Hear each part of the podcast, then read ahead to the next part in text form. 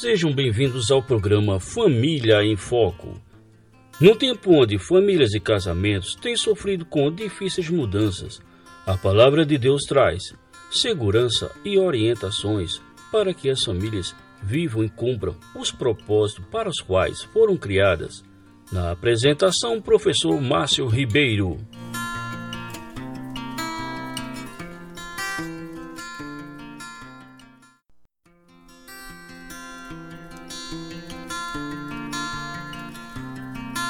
Olá, caros ouvintes, sejam bem-vindos a mais um programa Família em Foco.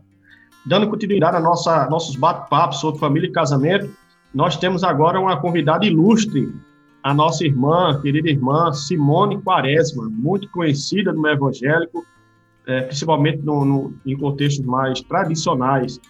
É, vou deixar que ela se apresente, falando um pouco da, da sua vida de esposa, é, é suas publicações, né? Que Simone também é escritora, pessoal e falar um pouco, então, da, da, da sua biografia para a gente, tá bom? Simone, minha irmã, é com você. A tá joia, Márcio. Boa tarde. Prazer muito grande falar com você. E uh, queria me apresentar, né? Eu me chamo Simone Quaresma, eu sou casada com o pastor Oreb Quaresma, pastor presbiteriano. E nós somos casados já há 31 anos, caminhando para o nosso 32º aniversário de casamento. Temos quatro que filhos já adultos, três dos quais já são casados, já temos netos. Então é uma é uma vida em família bem ativa, com muita gente, muita panela no fogo, muito, muitos papos ao redor da mesa, né? E nós moramos no Rio de Janeiro. É, ele é pastor numa igreja aqui no Rio de Janeiro e eu me dedico a falar para mulheres sobre a sua vocação, né, de acordo com a palavra de Deus, de acordo com a Bíblia. Então, eu escrevo artigos para o blog Mulheres Piedosas, que é um blog que trata especificamente de feminilidade bíblica. Né? Eu tenho dois livros publicados, um sobre disciplina, que é o que toda mãe gostaria de saber sobre disciplina bíblica, e um sobre fofoca, que está para ser relançado agora com um novo nome, e ele vai se chamar a língua é fogo, é um estudo do nono mandamento, né, de, de não difamar, né? Então, Muito é já, isso. Simone. Trabalhado aí Brasil afora com a mulherada.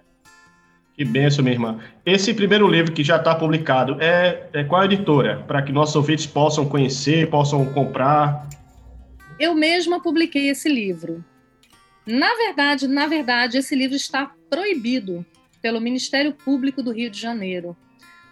Eita! Porque eles entendem que a disciplina de filhos, conforme a Bíblia fala, é, eles entendem que é agressão e violência, né? O que está muito distante do que a Bíblia fala sobre disciplina de filhos, né? Então esse livro está com venda proibida, infelizmente. Oi, minha irmã, que pena. Mas eu já tenho meu exemplar, minha esposa já também já leu. Então, vamos orar a Deus que volte a liberar a, a, a vendas para que possamos ser edificados com a palavra de Deus, é, com seus escritos, minha irmã. É, falando então sobre criação de filhos, sobre esposas, sobre mães, minha irmã, eu gostaria de fazer a primeira pergunta à senhora sobre essa área mesmo específica. Qual é o valor, Simone, da maternidade para Deus? Né? Vivemos num tempo onde muitas mulheres não querem mais ser mães e também temos é, pessoas famosas né, se opondo diretamente contra a criação de filhos, contra ter filhos. Nós temos o caso aí de Fábio Pochá, que na, no, nas suas redes de relacionamento, na televisão, ele disse que ter filho é, é um inferno. É, é, qual, qual é o conceito da palavra de Deus? O que é que Deus diz acerca do valor da maternidade, Simone? Deixa eu começar dizendo que a gente, ah, antes de, de se voltar para a palavra de Deus, que é a nossa regra, a gente deve ir pela lógica, né? A maneira como a humanidade continua é tendo filhos, né? Então, se todo mundo levar essa ideia à última instância, acabou a humanidade, porque nós não nos reproduziremos mais. Então, é uma ideia louca para qualquer lado que você olhe né? E essa ideia de que filhos eles dão trabalho, de que filho atrapalha, né? De que ter filhos é um inferno, é a ideia de uma pessoa que vive para si, né? E nós como filhos de Deus, nós não vivemos para nós em momento nenhum. nós vivemos para o Senhor, né? Nós vivemos para Ele, nós vivemos para nossa família e a maneira como Deus instituiu, inclusive para que a religião cristã fosse propagada, é através da semente santa, né? Atra através da aliança que Deus tem com o seu povo. Então, ter filhos não é apenas uh, uma continuação do meu nome, não é apenas alguém para cuidar de mim na velhice, embora seja tudo isso também. Aí você vê o plano maravilhoso de Deus, né? Eu cuido daquele serzinho quando ele não tem condições, depois aquele serzinho cuida de mim quando eu não tenho condições, né? Então isso é a matemática de Deus, a economia de Deus é perfeita, né? E não é só isso. Não é só cuidar de mim, não é só a, a levar o nome da nossa família adiante, as nossas convicções, as nossas ideologias, os nossos pensamentos, mas a nossa religião, a religião revelada que é o Evangelho. Né? Então, isso é mais importante ainda. Então, a maneira como Deus achou para se relacionar com o seu povo foi através da geração de filhos. Né? Se você for pegar os textos da Bíblia, da Bíblia desde o Velho até o Novo Testamento, o tempo todo, as promessas são para vós e para vossos filhos. Se você vai lá para o Salmo 78, o que ouvimos e aprendemos, o que nos contaram nossos pais, não encobriremos a seus filhos, contaremos a vindoura geração. Você está vendo aí o evangelho sendo passado de geração em geração. Quando você lê uma genealogia bíblica, você vê isso perfeitamente, né? E é, e é maravilhoso. Então, não obstante o mundo se levantar contra né, a questão de se ter filhos, dizendo que é ruim, que é um inferno, que dá trabalho, a Bíblia louva. Né? O que Deus pensa a respeito da maternidade, o de ter filhos, é como diz lá no Salmo 128, é bem aventurado, é feliz aquele homem que pode trabalhar com as suas mãos, trazer o fruto do seu trabalho para casa, aquela mulher que pode estar ali no lar, né, com todos os filhos ao redor da sua mesa, né, como rebentos de oliveira. Então, uma coisa que a gente sempre deve se perguntar é: isso é bom ou ruim do ponto de vista de quem? Se é do mundo, você vai ter uma, uma resposta, um caminho. Se é da perspectiva de Deus, então você precisa ter a perspectiva de Deus, a cosmovisão bíblica sobre esse assunto. E joia, minha irmã, concordo plenamente, Simone, é isso mesmo. Quando você estava falando sobre, é, sobre filhos e suas gerações, né? É, de fato, é uma palavra muito importante que você trouxe. Sem filhos, né, sem a geração, a, a humanidade se acaba. E é uhum. interessante uhum. que antes mesmo da queda, né, Deus já tinha dado ordens ao casal no jardim, olha, vocês vão dominar sobre a criação, multipliquem-se, é, fecundem. Então, é, a proposta de Deus para... É, isso. é verdade. Então, a, a, é, por mais que seja trabalhosos os filhos, nós não negamos esse, esse aspecto né, uhum. do, do, do, trabalho com os filhos, mas eles são bênçãos do Senhor. E outra palavra muito importante que você trouxe é o próprio. É, os filhos são instrumento de Deus para nos socorrer em momentos de velhice. Então, isso é muito importante. Muito importante. Muito joia, minha irmã. Que palavra abençoada. Simone. Eu, lembrei do, do salmo uh, imediatamente anterior, que é o Salmo 127, né? Que ele termina dizendo assim: como flechas na mão do guerreiro, assim os filhos da mocidade. Quer dizer, alguém que vai te defender na sua velhice, né? E ele diz: Feliz o homem que enche deles a sua aljava, não será envergonhado quando pleitear com os inimigos à porta. A ideia que se tem desse texto é exatamente essa.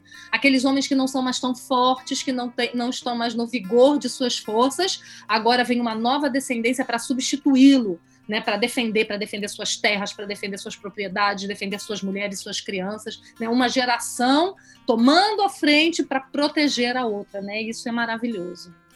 Verdade. Nós conhecemos casos, né? Aqui ali a gente vê casos de, de idosos, né? Abandonados à, à própria sorte, né? Não, não tiveram filhos, não tiveram famílias, casamentos, viveram a vida para si e para si uhum. só, indo uhum. na contramão de tudo que a palavra de Deus revela, e aí nós percebemos o, valor, é muito alto, né? O preço que se paga é muito alto.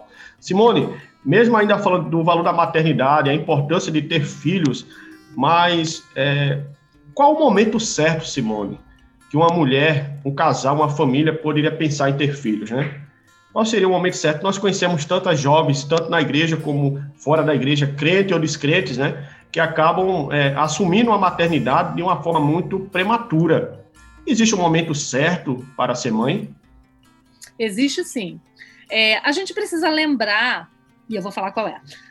Mas antes eu queria dizer que a gente não, não pode esquecer que nós estamos vivendo no mundo caído. Né? Nós estamos vivendo no mundo pós-Éden, né? pós-queda, né? E todos os nossos relacionamentos e todo o relacionamento humano é afetado pela queda, pelo pecado original, né? Uh, então, por isso você vê as coisas acontecendo não como deveriam, porque qual é a ordem natural das coisas, né? Tá lá em Gênesis. Por isso, deixa o homem seu pai e sua mãe se unem à sua mulher e tornam-se os dois, então, uma só carne.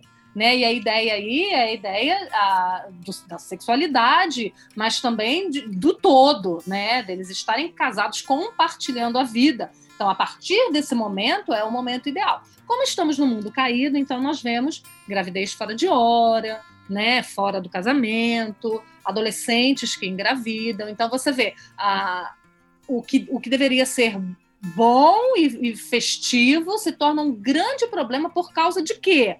Não da gravidez em si, não da criança, mas do pecado, né? Do pecado da sexualidade fora do casamento, que é a, a, o, o, lugar seguro, né? Que Deus instituiu, né? Então, respondendo à sua pergunta, eu diria que o melhor momento para um casal ter filhos é quando está casado. Casou, meu amigo! já pode ter filho. Né? É, é dentro do casamento que os filhos devem ser concebidos e criados, né? Ah, eu vejo muitas mulheres falando, ah, mas eu primeiro preciso alcançar isso, aquilo, aquilo outro, né? Muitas famílias dizendo, ah, eu quero viajar, eu quero até minha casa própria. Só que a gente esquece de um detalhe, que o Criador, e isso deve ter um motivo, o Criador estabeleceu um tempo para as mulheres.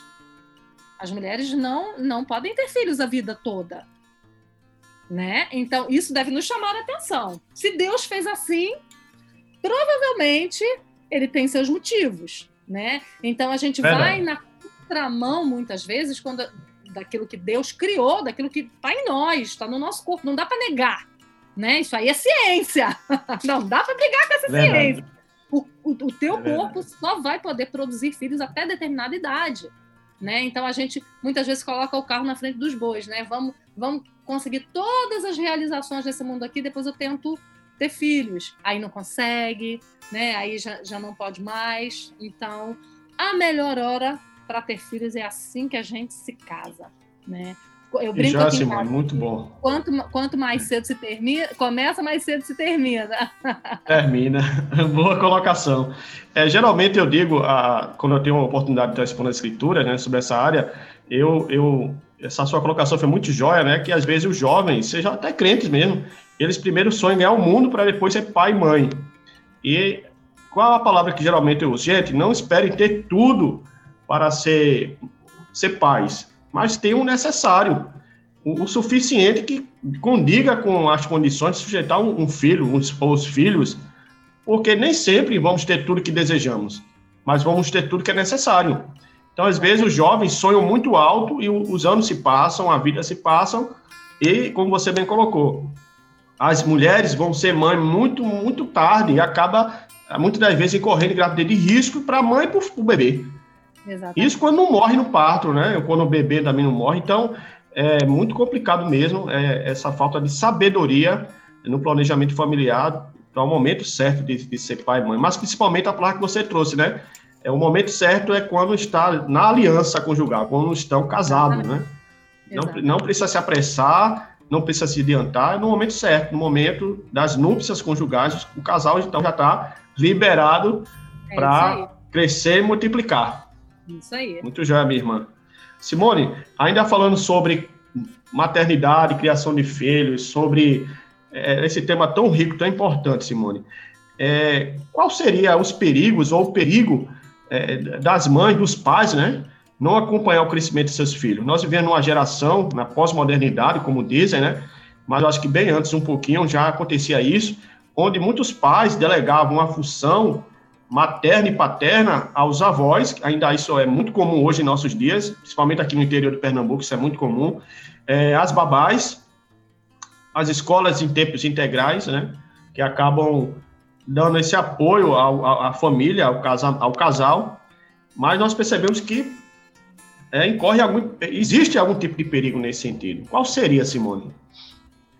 Então, quando a gente fala de criar filhos, a gente precisa lembrar do que Provérbios 22, 6 fala, né?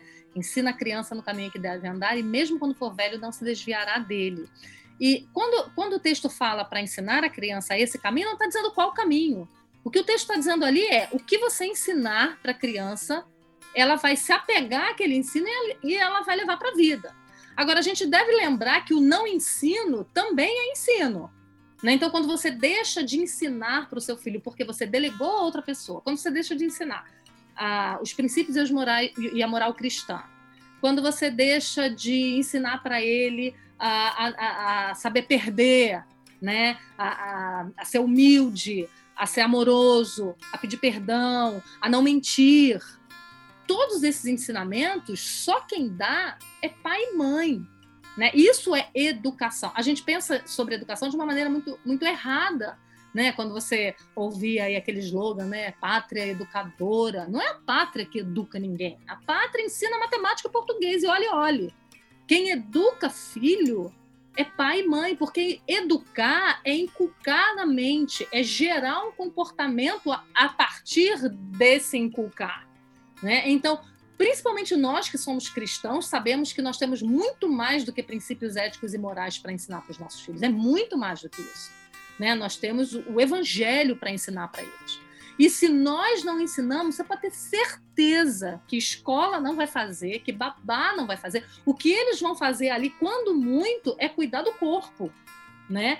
Mas as demandas emocionais, espirituais daquela criança, né, vão ficar de lado. Isso quando você não coloca as crianças na mão de alguém que vai fazer o trabalho inverso, o que é ainda pior. Se você pensar em escolas em tempo integral e você pensar que você está colocando o seu filho na mão de um ateu, né? Ou de um esquerdista, né? Que vá que vá trazer todos aqueles conceitos que o pensamento marxista traz, loucos, anticristãos. Então, como a gente pode querer que o nosso filho seja como nós, que pense como nós pensamos, se não somos nós que estamos formando o pensamento deles, né? Então esse é um grande equívoco. Nós não nos envolvermos profundamente com a criação dos nossos filhos, porque ele vai ser espelho de quem fez esse trabalho. Verdade, minha irmã. Eu estava pensando aqui agora em Efésios capítulo 6, né? É um mandamento da palavra de Deus, tanto no Antigo Testamento, né? Entre os dez mandamentos, né? O rapaz e mãe, ali há uma relação de afeto, relação de responsabilidade, de direitos e deveres. E Paulo, novamente, traz esse mandamento no capítulo 6 da sua carta aos Efésios e diz assim: Pais, instrua seus filhos no conselho do Senhor, né?